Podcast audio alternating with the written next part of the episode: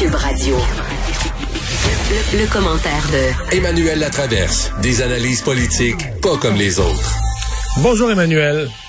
Bonjour. Bon, avant de se parler euh, été et vaccination pour les amateurs de hockey, euh, le compte Twitter des Flames de Calgary vient à l'instant de, con- de confirmer que le match sera bel et bien. Il va manquer un joueur qui a la COVID, mais le match va bel et bien être joué ce soir à 7 heures. On a du hockey. on, on a du hockey. ce- Bon, tu vois, on a du hockey ce soir, content. mais est-ce qu'on va avoir un été? C'est la question aujourd'hui que les autorités de santé du Canada ont lancée. Mais c'est la première fois qu'on nous laisse miroiter une, une telle zone d'espoir. Moi, j'ose pas y croire, mais je peux pas m'en empêcher. Il y a une chose pour espérer avoir un été. Donc, pour lever les restrictions graduellement qui sont en cours, il va falloir que 75% de la population ait eu sa première dose. Alors, ça montre que l'adhésion des Canadiens au vaccin va être la clé de ce calcul-là parce que les courbes sont assez intéressantes. On voit l'effet du vaccin qu'on a fait un nombre euh, euh, névralgique, là, si tu veux, c'est qu'à 55% de vaccination seulement au 1er juillet, si on lève les restrictions, cet été, on replonge dans le même cauchemar dès le mois d'octobre. Alors, c'est clair, clair, clair. C'est pas assez pour espérer euh, mater euh, la COVID. Il faut vraiment atteindre au bas mot 75% Alors là, je me suis demandé, est-ce que c'est possible qu'on atteigne 75% En tout cas, au En Québec, on a l'air confiant de l'avoir atteint à la fête nationale. là. On est confiant de l'avoir atteint parce que les sondages démontrent, là, puis le, le dernier que j'ai trouvé, c'était léger, le 13 avril, qui nous dit que 8 Canadiens sur 10 ont l'intention absolue de se faire vacciner, qui est en hausse, là, parce que rappelle-toi qu'à la mi-octobre, c'était 63 seulement.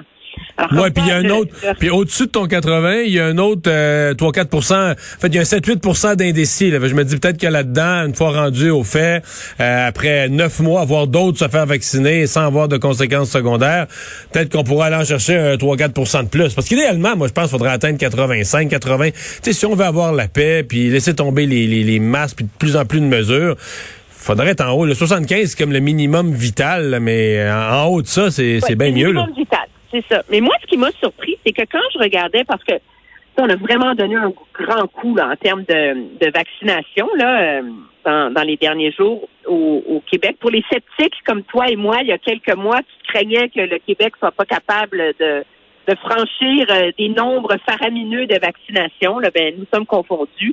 85 000 personnes euh, hier, avant-hier. Mais regarde, au Québec en ce moment, là, chez les 60 à 69 ans, il y a quand même c'est 66% qui sont vaccinés. Donc, ça montre que ça prend du temps à rejoindre une certaine tranche de la population. Parce que, objectivement, on a ouvert beaucoup plus largement aux personnes en bas de 60 ans. Pourquoi? Ben, c'est parce qu'à un moment donné, on peinait à Oui, mais il faut faire attention. Emmanuel, là, parce que moi, je connais des gens dans la soixantaine, parce que dans certaines régions, les gens prenaient le rendez-vous quand ils l'avaient. Moi, je connais des gens dans la soixantaine, mettons, là, qui ont leur papier collé sur le frigidaire avec leur rendez-vous le 3 mai. Là. Les pauvres. Hein? Puis moi, je suis vaccinée. Il y a une- quand même une injustice là-dessus. Ouais, parce qu'on a Mais, ouvert des euh, cliniques sans rendez-vous, on a ouvert du AstraZeneca, mais il y a des gens là, qui, quand ils leur ont dit 60 ans et plus dans leur région, ils sont allés sur le site, puis là, ben, il y avait, il y avait des dates disponibles, ils en ont pris une, puis ils ont leur rendez-vous, avec eux, ils sont, sont satisfaits. Peut-être qu'ils voient d'autres passer avant eux, mais en tout cas, ils se disent, j'ai ma date, là, je suis correct, j'ai ma date, puis la semaine prochaine, dans deux semaines, puis je vais y aller. puis- Mais tu seras pas surpris si je te dis c'est laquelle la province où il y a le plus haut euh, taux d'hésitation face euh, au vaccin? Je sais pas. L'Ontario, l'Alberta, L'Alberta. Ouais, c'est ça. 20% des gens en Alberta veulent attendre de voir comment ça se passe et voir les effets secondaires et tout le reste. Et tant qu'à rester là-dedans, c'est assez rigolo. Parmi les gens qui hésitent à se faire vacciner, il y en a un sur quatre là-bas, et c'est parce qu'ils craignent qu'il y ait une micropuce 5G dans le vaccin. pas de bon sens. hein. Mais c'est pour dire que n'importe quelle, n'importe quelle connerie est partie sur Internet. Y a- et si t'as le tour de twister ça là, comme c'est un complot mondial, il n'y a pas d'affaire assez conne que tu vas partir sur Internet et qui se propagera pas. Il n'y a rien, rien, rien, rien. te contrôler, toi, depuis deux jours? Non, non, mais euh, ils ont tout été fait, Emmanuel, les jokes de. je suis arrivé, je suis arrivé ici hier en disant qu'à chaque fois que je parlais au cellulaire depuis mon vaccin, c'était en russe. tout est en russe. C'est parfait. C'est parfait. Euh, enfin, enfin, enfin, enfin. Mais euh, bon, euh, écoute, on, va, aura peut-être un été, c'est ce qu'on en retient. Et une annonce. Est-ce que les gens vont être assez patients pour tenir le coup jusqu'à l'été? Moi, c'est moi, c'est l'inquiétude que j'ai. Mais on va avoir des là. petits relâchements d'ici là quand même, là.